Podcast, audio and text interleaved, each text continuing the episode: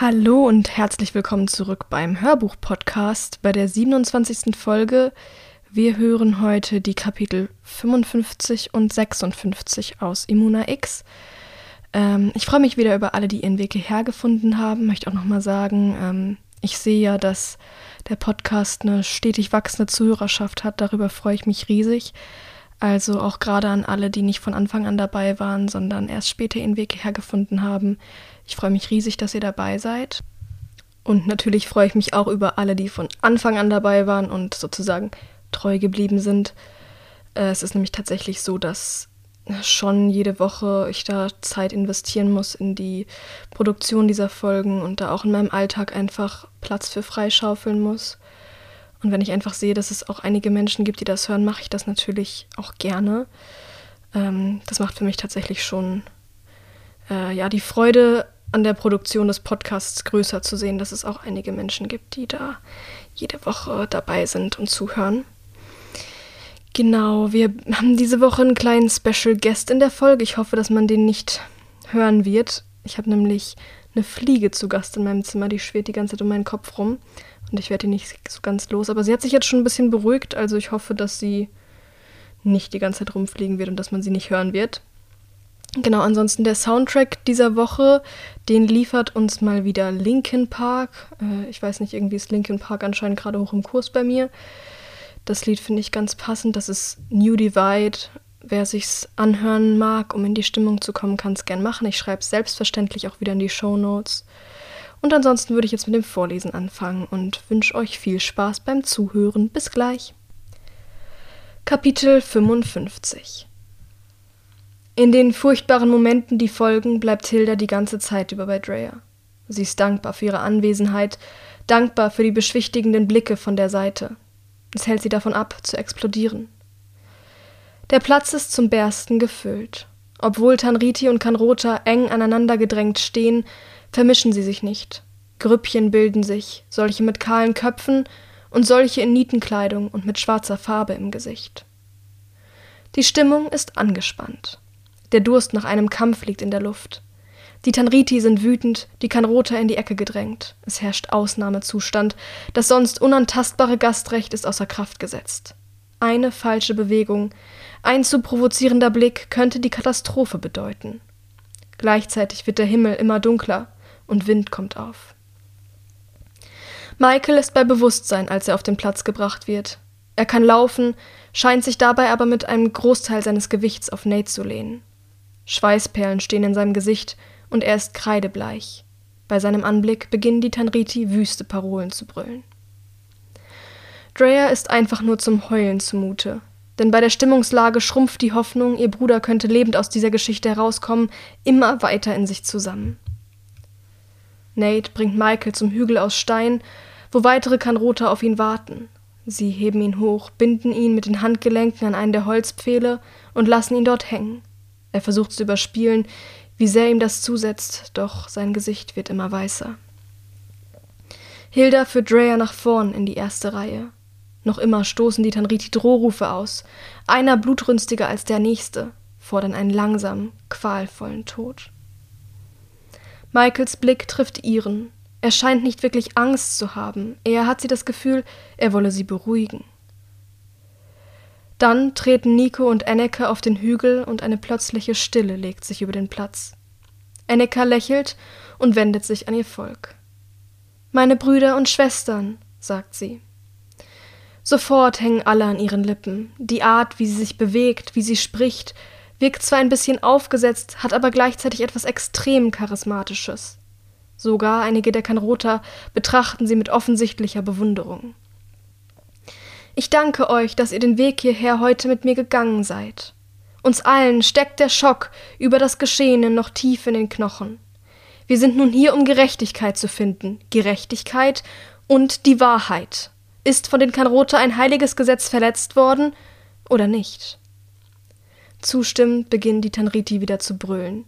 Eine Weile lässt Enneka ihnen Zeit, sich auszutoben, dann hebt sie die Hand und bringt die Menge damit zum Schweigen.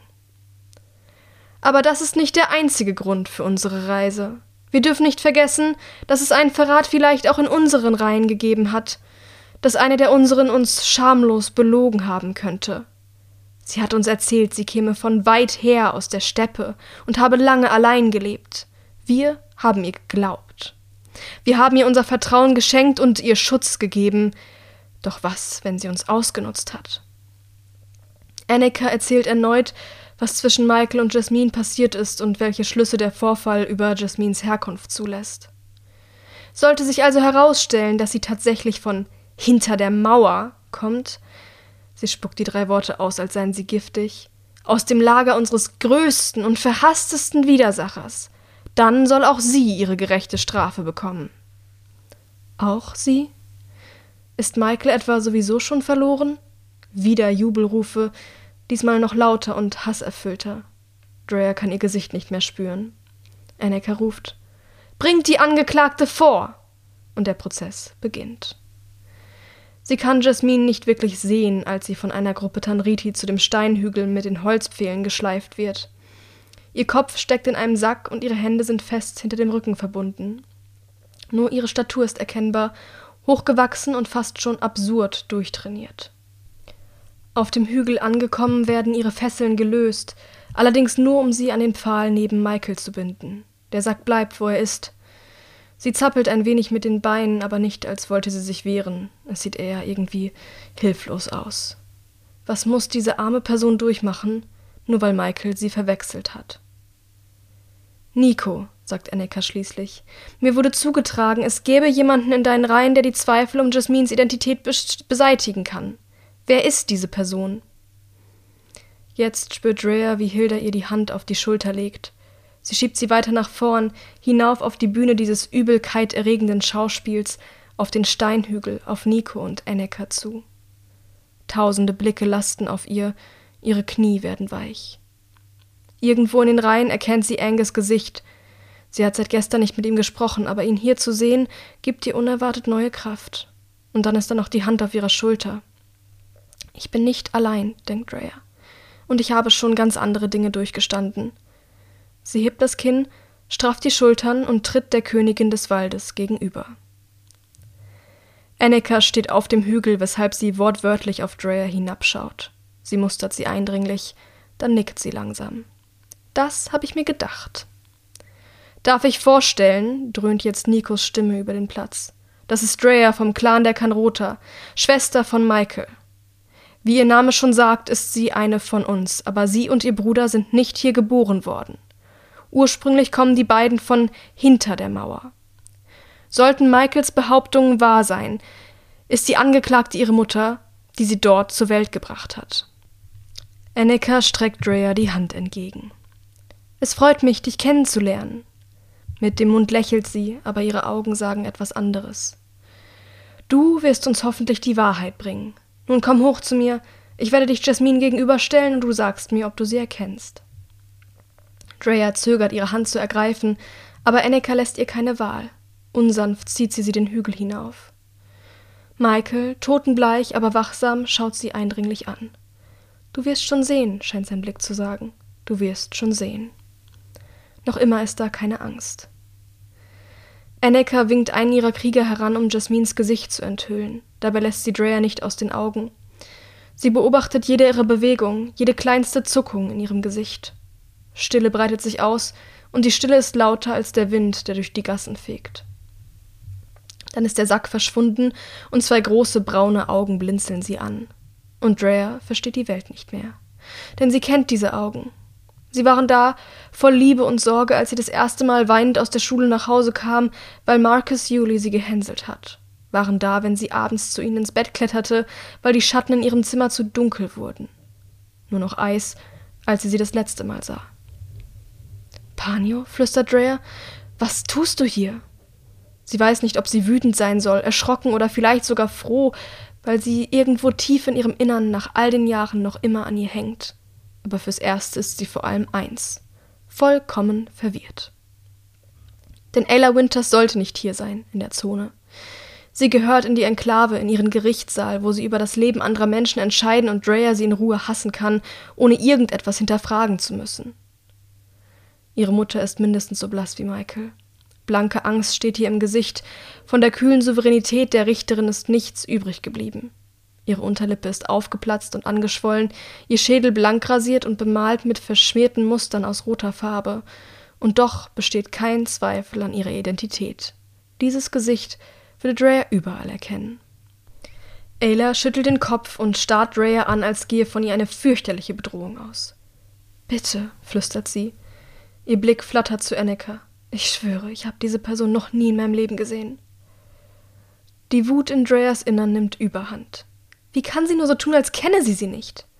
Was ist das für ein Spiel? zischt sie. Was zur Hölle tust du hier? Als Ayla sich daraufhin nur wegduckt, wird Dreyer fast handgreiflich.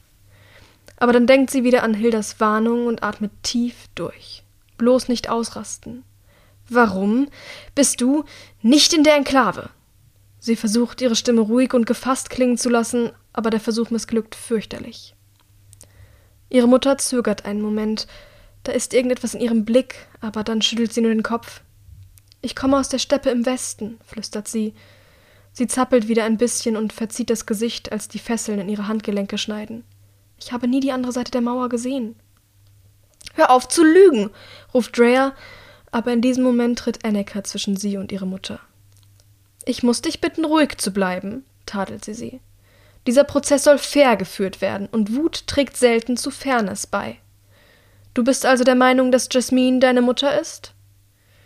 Nur unter Anstrengung kann Drea den Blick von Ayla lösen, um die Regentin anzuschauen. Sie nickt. Ich bin nicht nur der Meinung, es ist so. Aha. Annika beginnt den Hügel mit eleganten Bewegungen auf und ab zu schreiten.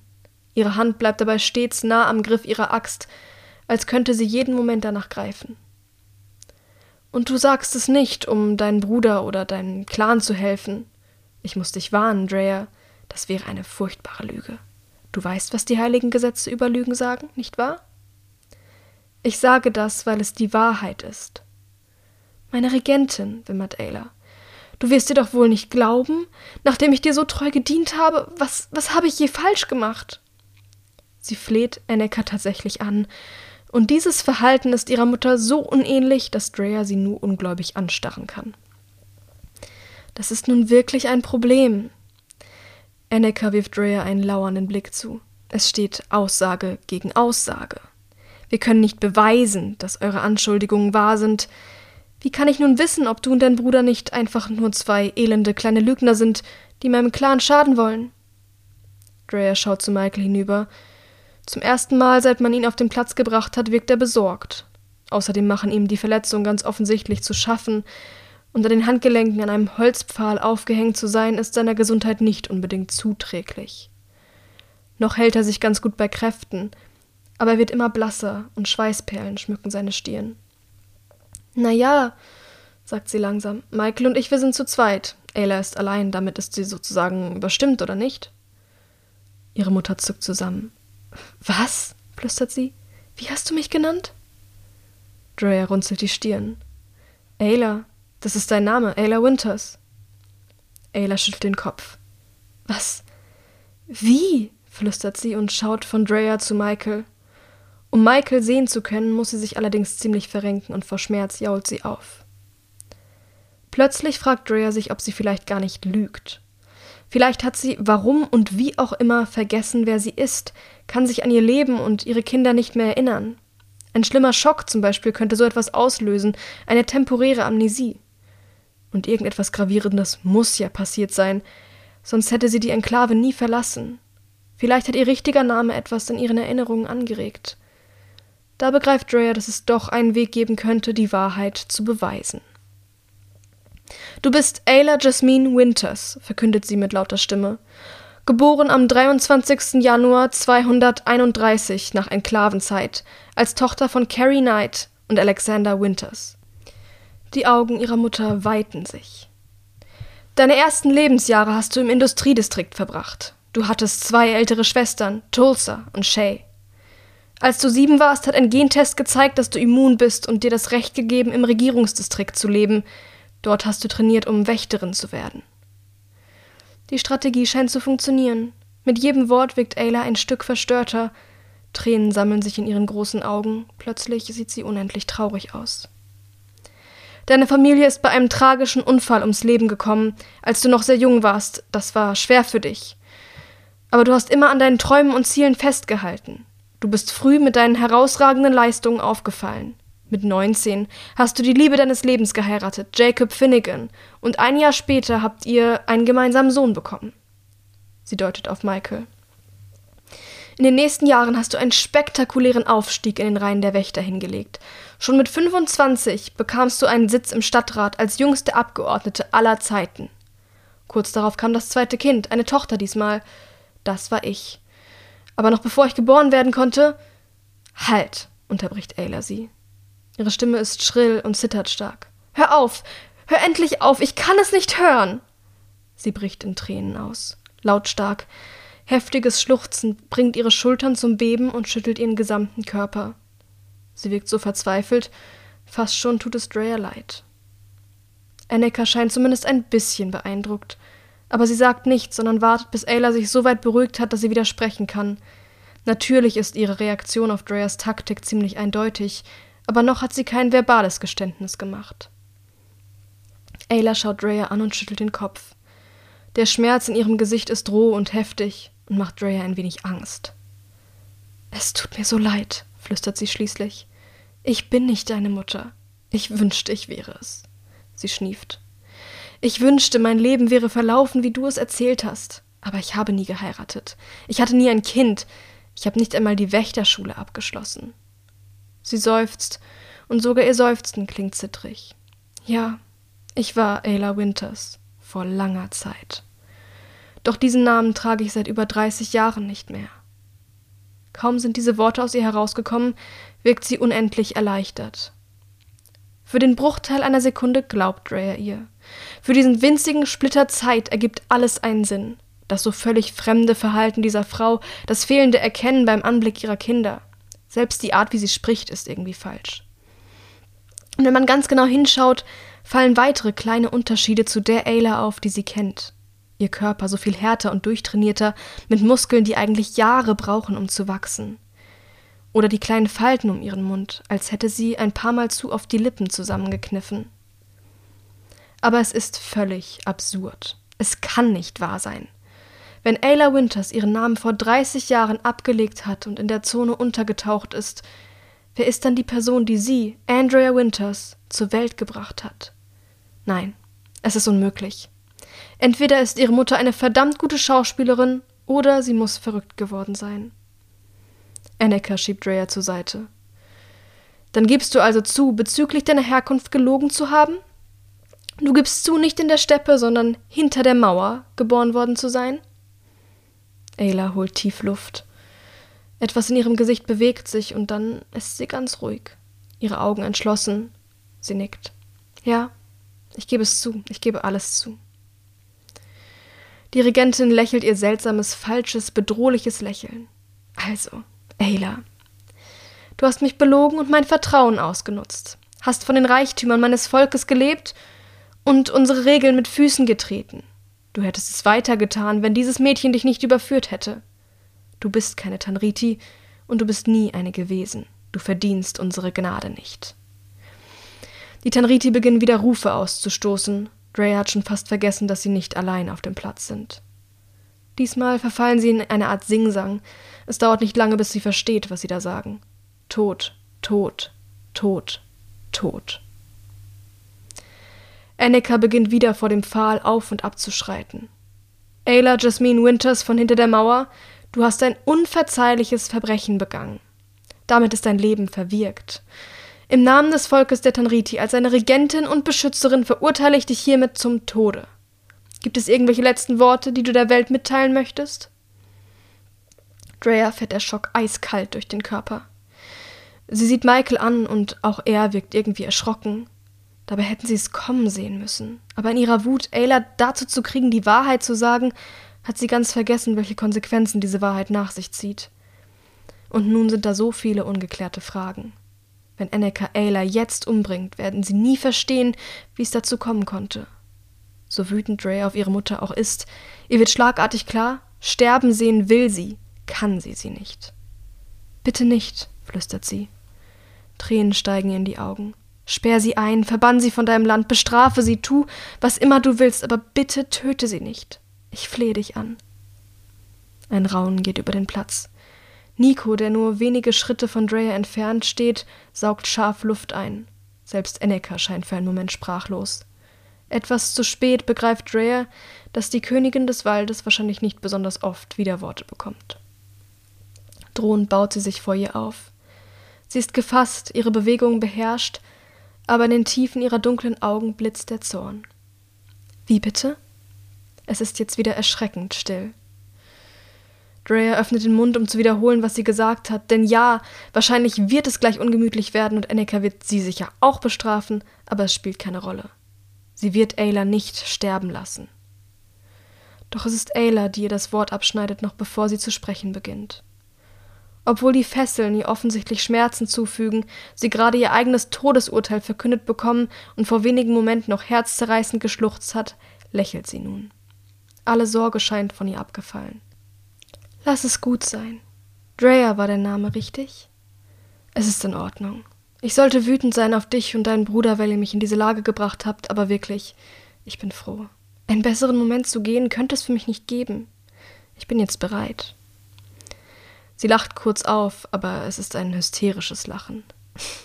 Nach all den Jahren kann ich endlich sicher sein, dass ich nicht verrückt bin. Es ist alles wirklich passiert, das weiß ich jetzt. Und dafür danke ich dir. Dann wird sie wieder ernst.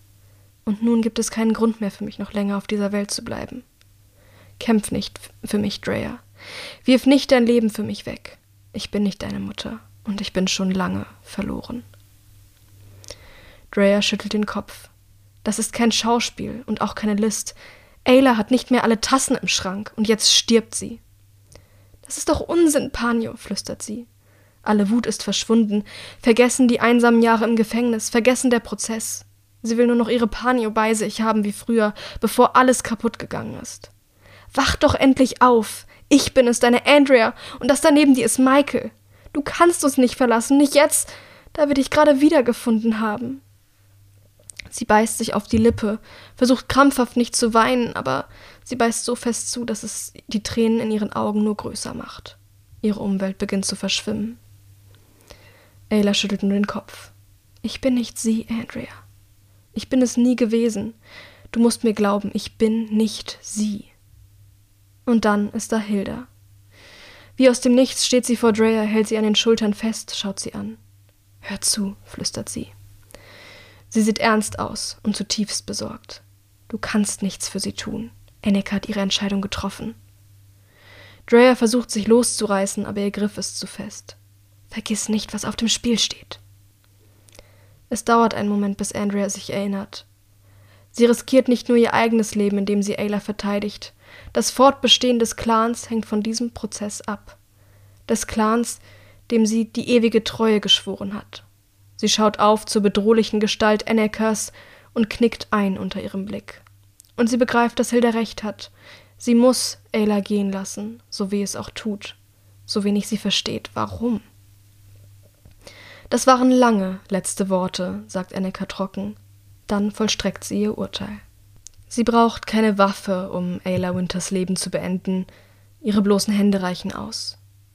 Die ersten Sekunden muss Drea mit ansehen, wie die Augen ihrer Mutter sich weiten, als die Luft nicht mehr in ihre Lunge strömt, wie ihre Beine aus Reflex zu strampeln beginnen und dabei gegen den Holzpfahl krachen, wie sie von der Welt zu weichen beginnt.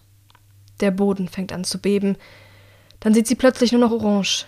Hilda hat sie an sich gezogen, hält sie fest im Arm, schirmt sie ab von den Bildern, die sie sonst nie wieder loslassen würden. Verzweifelt klammert Drea sich an sie, vergräbt das Gesicht in ihren Haaren, versinkt darin. Sie atmet ihren Duft, spürt das Kitzeln der Strähnen auf ihrer Haut, hört den Wind in der Ferne, an den Bäumen reißen und irgendwo im Wald den Ruf eines Tiers. Begreift, dass es ihr Körper ist, der bebt, nicht der Boden. Hildas Hände auf ihrem Rücken, ihre leise Stimme, beruhigende Worte flüsternd. Aber nichts davon kann es übertönen, nichts kann es verdrängen. Das Geräusch schwerer Schuhsohlen, die auf Holz treffen, immer und immer wieder. Bestimmt ist es auf der anderen Seite der Welt noch zu hören. Nach mindestens einer Unendlichkeit wird es unregelmäßiger, schwächer. Und der Moment, in dem es endgültig aussetzt, ist der Moment, in dem der Regen zu fallen beginnt. Kapitel 56 Der Regen erreicht die Enklave am frühen Nachmittag, ziemlich genau um die Uhrzeit, die der Wetterbericht vorausgesagt hat. Der erste Teil ihres Plans funktioniert also schon einmal ausgezeichnet. Um vier Uhr sind sie verabredet, dann geht es los. Unruhig läuft Herrick in seinem kleinen Zimmer auf und ab. Er ist extrem nervös, aber nicht so nervös, wie er es in der Situation erwartet hätte. Aber vielleicht, überlegt er, kann man so nervös überhaupt nicht sein. Vielleicht erfasst die Skala seine Situation nicht, hat ihr Maximum längst erreicht und egal was jetzt noch kommt, schlimmer kann es nicht werden. In der Ecke steht ein Rucksack mit allem, was er auf die Schnelle hat auftreiben können. Der Inhalt des Verband Verbandskastens, den die Betreuer immer in ihrem Büro haben, Messer aus der Küche, die Reste der letzten drei Mahlzeiten, eine Flasche für Trinkwasser und natürlich Wechselklamotten. Am Körper trägt er seine Uniform, vollständig mit Waffe und Schlagstock. Das Einzige, was fehlt, ist sein Ohrstecker. Darüber wäre es great, nämlich theoretisch möglich, ihn zu orten, und obwohl Herrick bezweifelt, dass ihnen irgendein Wächter in die Zone folgen wird, will er doch kein Risiko eingehen. Details des Plans schwirren in seinem Kopf herum, oder vielmehr die fehlenden Details. Das so viel, was sie dem Glück überlassen müssen, so viele Möglichkeiten, wie alles schiefgehen kann. Der Regen vor dem Fenster wird stärker und die Luft dunstiger. Gut so, denkt er. Wenigstens das klappt schon mal. Ohne Regen, ohne extrem behinderte Sichtverhältnisse sind sie verloren. Dann drehen sich die Zeiger der Uhr viel zu schnell und plötzlich ist es an der Zeit loszugehen. Er setzt sich den Rucksack auf, die Bewegungen steif irgendwie, und sieht sich in seinem Zimmer um. Die letzten elf Jahre hat er im Jugendheim verbracht, so sehr er es auch zu hassen gelernt hat. Es ist doch irgendwie sein Zuhause. Das Wissen, nie wieder einen Fuß über diese Schwelle zu setzen, schnürt ihm den Hals zu. Okay, sagt er sich selbst, es reicht, du musst dich konzentrieren und du darfst keine Zeit verlieren. Er holt tief Luft, tritt auf den Flur und schließt die Tür hinter sich. Bald schon wird jemand anderes dieses Zimmer beziehen. Und bald schon wird Herrick in der Enklave nur noch eine verschwommene Erinnerung sein. Schließlich gibt es hier niemanden, der ihn wirklich vermissen wird. Aber vielleicht schießt es ihm durch den Kopf, werden sich die Kinder im Jugendheim irgendwann Geschichten über ihn erzählen. Der seltsame Junge, der eine Mörderin liebte und auf mysteriöse Weise verschwand, wird zur düsteren Legende und so auch irgendwie hier weiter existieren. Und irgendwie gefällt ihm der Gedanke. Er versucht den Flur so leise wie möglich hinunterzuschleichen. Mit dem Rucksack will er lieber nicht gesehen werden, es würde nur unangenehme Fragen provozieren. Er hat Glück. Die Zimmer der anderen scheinen leer zu sein, nirgendwo dringt Licht unter den Türen hindurch, und es ist nichts zu hören als das konstante Sirren der Lüftungsanlage. Als er an Echos Zimmer vorbeikommt, bleibt er kurz stehen. Auch hier regt sich nichts. Er gerät ins Zögern. Seine Hand wandert zur Türklinke, drückt sie halb hinunter, hält dann wieder inne. Es wäre die Gelegenheit. Da sind noch so viele ungeklärte Fragen, aber ihm rennt die Zeit davon, und es ist besser, jetzt kein unnötiges Risiko mehr einzugehen. Hamish und Mira bauen auf ihn. Dann steht er unten vor der Luftschleuse. Seine Hand schwebt über den, dem öffnenden Knopf, bereit, das Jugendheim für immer zu verlassen. Ein letztes Mal atmet er die staubige Luft ein. Aus der Küche dringen leise Geräusche und er weiß, dass es Sheila ist, die sich ums Essen kümmert.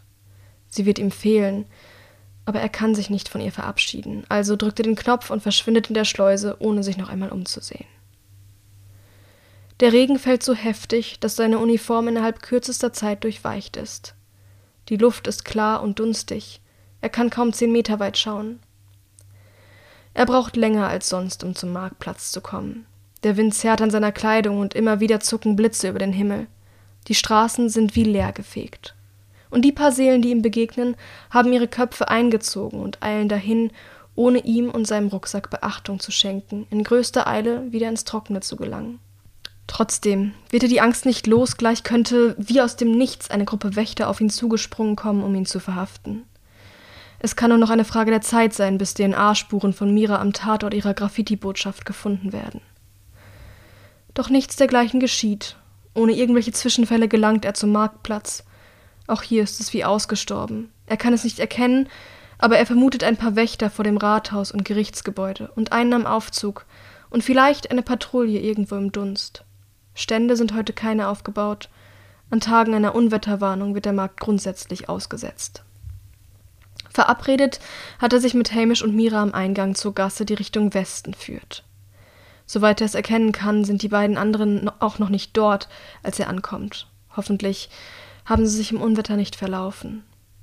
Ein Blick auf seine Armbanduhr verrät ihm, dass es bereits kurz nach vier ist. Die Nervosität, die auf dem Weg hierher ein wenig abgeklungen ist, wächst wieder. Was, wenn irgendetwas schiefgegangen ist? Oder wenn sie es sich nun doch anders überlegt haben und einfach nicht kommen? dann ist es das Ende. Er allein wird den Plan nicht durchführen können. Die Zeiger auf der Uhr wandern immer weiter. Sieben nach vier, neun nach vier. Um elf nach beginnt er sich ernsthaft Sorgen zu machen. Wo bleiben sie?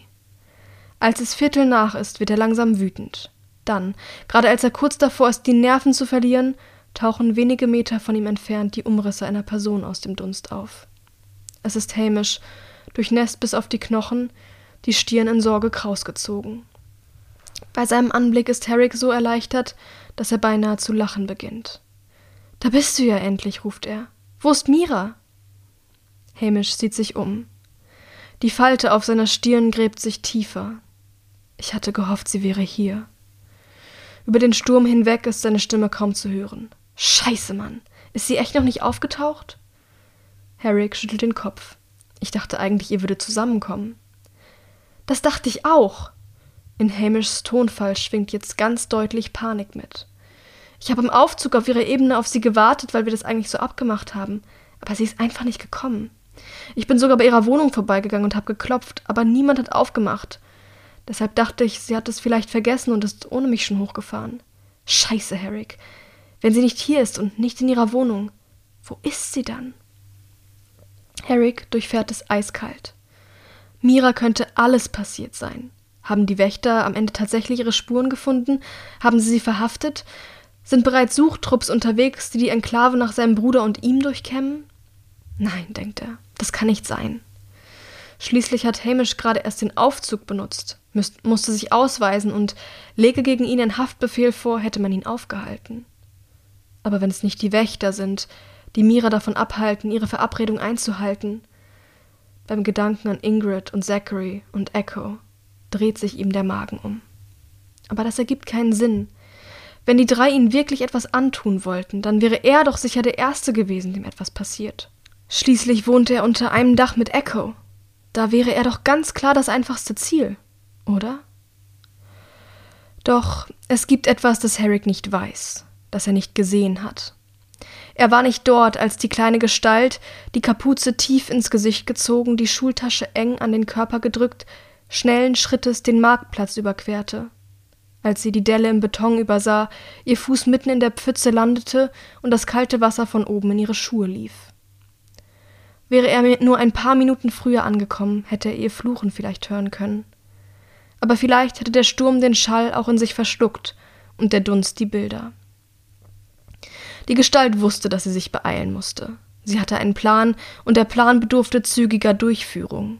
Eine gute Stunde blieb noch, bis die Fabriken im Industriedistrikt ihre Arbeiter nach Hause schicken würden.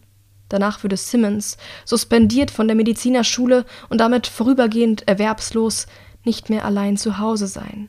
Eine Stunde war das Zeitfenster, das ihr blieb. Mit hochgezogenen Augenbrauen musterte die Wächterin am Aufzug sie, als ihr Ausweischip im Lesegerät verschwand. Echo Abrams, sagte sie schroff. Das ist dann wohl ein privater Ausflug? Ich kann es auch kaum glauben, dachte sich Echo, dass ich freiwillig darunter fahre. Aber sie setzte ihr liebreizendes Lächeln auf. Sie wusste, was für ein außergewöhnlich hübsches Gesicht sie hatte. Menschen waren so anfällig für Schönheit. Mit ihnen zu spielen war viel zu leicht. Entfernte Verwandtschaft, flötete sie. Ab und zu muss man da mal vorbeischauen.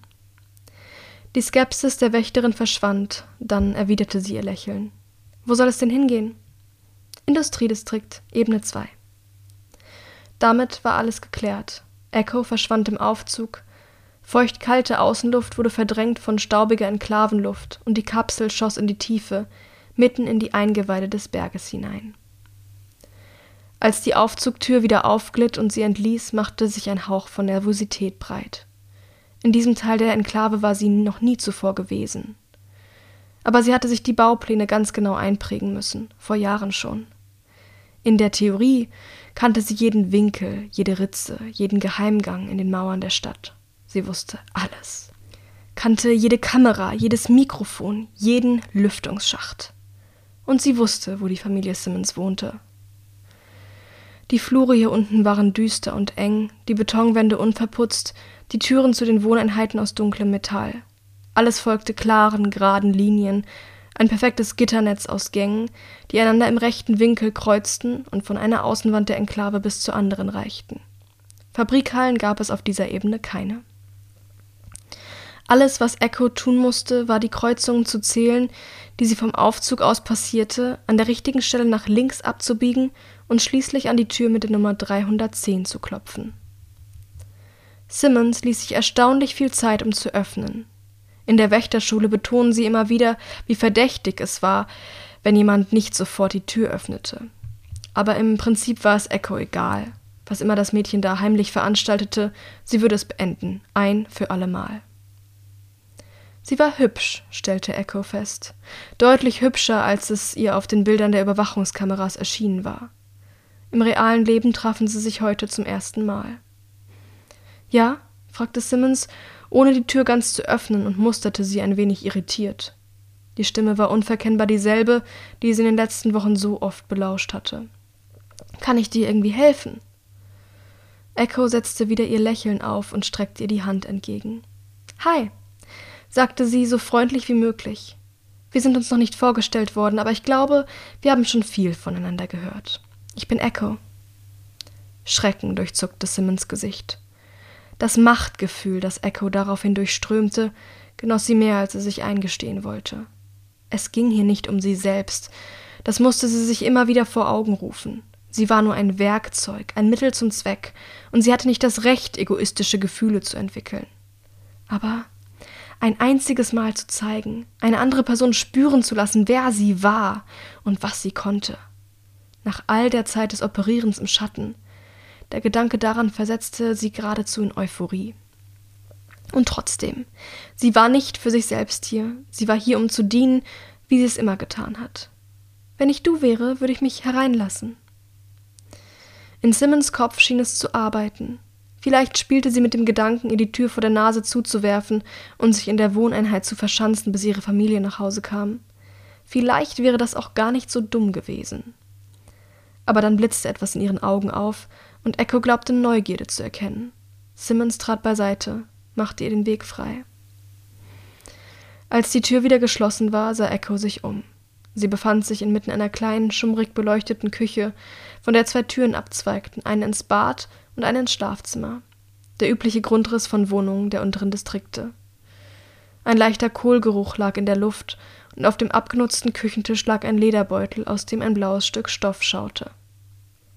Ahnung dämmerte in ihr herauf. Sie ging hinüber zum Tisch, nahm den Beutel zwischen die Finger. Simmons hielt sie zunächst nicht auf, beobachtete sie nur aufmerksam aus ihren großen braunen Augen. Der Stoffzipfel gehörte zu einer Hose. Als sie den Inhalt allerdings weiter durchsehen wollte, riss Simmons ihr den Beutel doch noch aus den Händen und funkelte sie an. Also, raus mit der Sprache. Was willst du von mir? Oder bist du nur hier, um rumzuschnüffeln? Erneut zwang Echo sich zu einem Lächeln. Wollte ich herumschnüffeln, wäre ich gekommen, wenn niemand hier ist. Sie hielt kurz inne, dann setzte sie ihre Schultasche auf dem Küchentisch ab und öffnete sie. In aller Ruhe zog sie die, sich die Handschuhe an und holte die Fiole, den Stift und das Papier hervor. Hast du vielleicht etwas Wasser für mich? Misstrauisch beäugte Simmons sie. Was willst du damit? Vielleicht habe ich ja Durst. Es wäre doch unhöflich, einem Gast nichts zu trinken anzubieten. Als das Mädchen sich daraufhin immer noch nicht bewegte, zuckte Echo mit den Schultern und ging einfach selbst hinüber zum Küchenschrank. Sie holte ein Glas hervor, füllte es an der Spüle auf und kam zurück zum Tisch. So, sagte sie ruhig. Wenn ich du wäre, würde ich jetzt diesen Stift und dieses Papier nehmen und einen Abschiedsbrief schreiben. Da wurden Simmons Augen noch größer. Ein Abschiedsbrief? Warum sollte ich das tun? Weil du dir gleich das Leben nehmen wirst. Du willst doch sicher nicht gehen, ohne deiner Familie etwas zu hinterlassen, worüber sie weinen können? Für ein paar Sekunden herrschte Stille in der kleinen Küche im Industriedistrikt.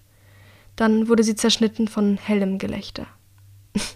Das ist gut, prustete Simmons. Du hattest mich fast. Für einen Moment dachte ich, du meinst es ernst. Sie schüttelte den Kopf und lachte weiter. Ein Abschiedsbrief. Echo lächelte verkniffen und wartete geduldig, bis wieder Ruhe einkehrte. Dann ging sie langsam um den Tisch herum, auf Simmons zu, blieb ein Stück zu nah bei ihr stehen. Mira, flüsterte sie, hältst du mich für die Sorte Mensch, die gerne Witze macht? Du wirst heute sterben, so viel steht fest. Jetzt liegt es an dir zu entscheiden, wie. Eine Spur des Lachens war in Simmons Gesicht noch zu erkennen, doch langsam schien sie zu begreifen, wie ernst ihre Lage eigentlich war. Zum ersten Mal, seit sie Echo hereingelassen hatte, war da Angst in ihren Augen. Du willst mich umbringen? Echo lächelte wieder. Falsch. Ich will, dass du dich umbringst. Und warum sollte ich das tun? Wie gesagt, du hast die Wahl. Vorsichtig drehte sie den Verschluss der Fiole auf und schüttete den gesamten Inhalt ins Wasserglas. Die braune, dicke Flüssigkeit mischte sich nicht sofort unter, sondern waberte in dunklen Schlieren umher. Entweder du machst es mir leicht, du gibst keine Widerworte, schreibst deinen Abschiedsbrief und trinkst deinen Saft. Sie drückte Simmons das Glas in die Hand. Es wird gar nicht wehtun, weißt du? Das ist ein starkes Schmerzmittel. In Überdosis bringt es dich innerhalb kürzester Zeit um. Aber davon wirst du nichts merken. Wenn deine Organe versagen, bist du schon nicht mehr bei Bewusstsein.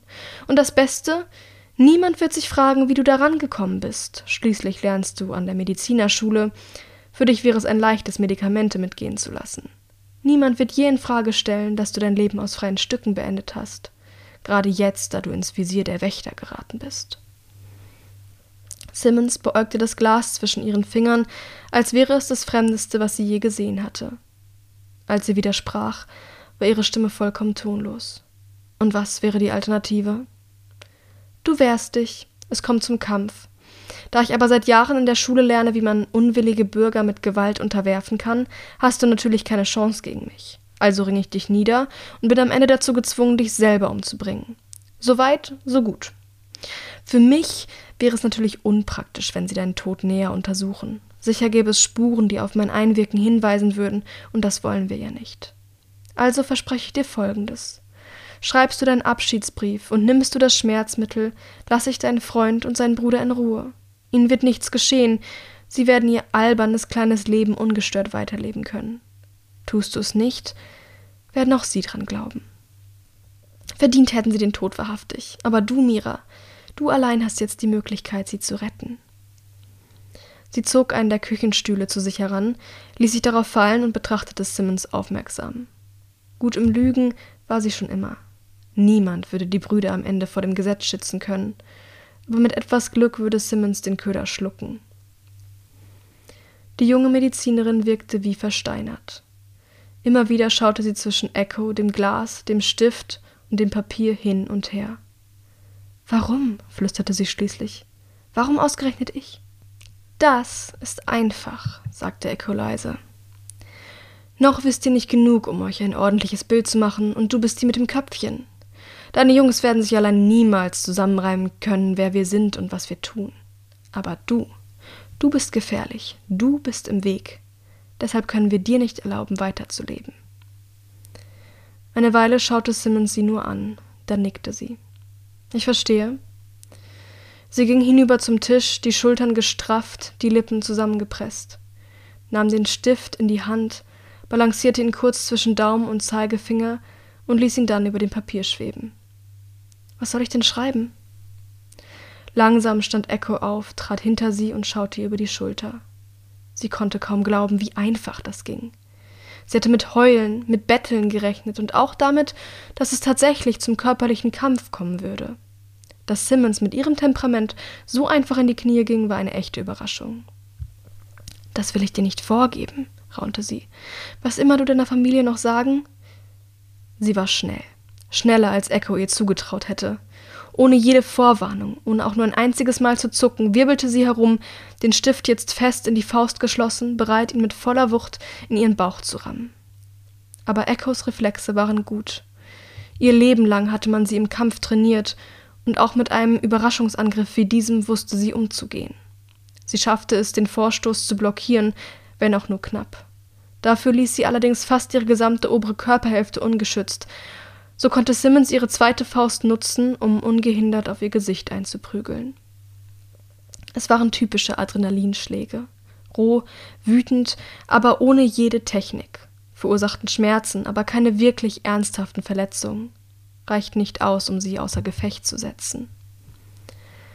Als der erste Schreck überwunden war, war es gar nicht schwer. Simmons war zwar größer als sie, hatte deutlich mehr Körpermasse, aber Echos Körper war durchtrainiert und ihre Fähigkeiten im Kampf außergewöhnlich. Sie brauchte nur wenige Sekunden, um ihre Gegnerin auf dem Boden zu fixieren. Mit den Händen hielt sie ihre Arme auf dem Boden, dann kniete sie sich auf ihren Brustkorb. Simmons Augen traten unter dem Schmerz fast aus ihren Höhlen, ihr Gesicht wurde knallrot und sie keuchte und spuckte, verzweifelt nach Luft ringend. In diesem Moment klopfte es an der Wohnungstür. Für einen Moment durchfuhr Echo der Schreck, dann ertönte die Stimme eines der Thornburg-Brüder. Mira, bist du da? Simmons begann sich noch heftiger zu winden und setzte an, um Hilfe zu schreien, aber Echo ließ einen ihrer Arme los und drückte ihr mit der Hand den Mund zu. Es kam nur ein verzerrtes Wimmern heraus. Es klopfte noch ein zweites Mal, dann war von Thornburg nichts mehr zu hören. Echo wich den Fingern aus, die jetzt nach ihren Haaren griffen, und lächelte auf ihre Gegnerin hinunter. Ihn knöpfe ich mir als nächstes vor, raunte sie. Dann schüttelte sie den Kopf. So ein dummes, dummes Mädchen. Die hätte ich wirklich mehr Vernunft zugetraut, Mira, mehr Reife. Dann ließ sie ihre Arme los, legte die Hände um ihren Hals und drückte zu. Du hättest ihn retten können, flüsterte sie. Dass er jetzt stirbt, ist deine Schuld. Als die Worte gesprochen waren, tat es ihr fast schon leid. Die Angst in Simmons großen Augen war so echt und ihre Bewegungen so verzweifelt. Sie war furchtbar lebendig, und sie, Echo, würde all das beenden. Aber jetzt gab es kein Zurück mehr. Sie zwang sich, ihr ins Gesicht zu sehen. Alles andere würde Schwäche bedeuten, Gefühle, das konnte sie nicht zulassen. Doch es war lange her, dass sie getötet hatte. Erst jetzt erinnerte sie sich wieder, wie es sich anfühlte, wie einen die Zweifel packten, wenn der Kampf des Sterbenden immer schwächer wurde, und wie manchmal irgendwo im Hinterkopf die Frage auftauchte, warum man das alles eigentlich tat, ob der Preis nicht vielleicht doch zu hoch war. Echo versank so sehr in ihrem Gewissenskonflikt, dass sie den Stich kaum spürte. Erst als ihre Muskeln erschlafften, sie die Kontrolle über ihren Körper verlor und rasselnd und pfeifend wieder Sauerstoff durch Simmons Luftröhre strömte, begriff sie, welchen riesigen Fehler sie gemacht hatte.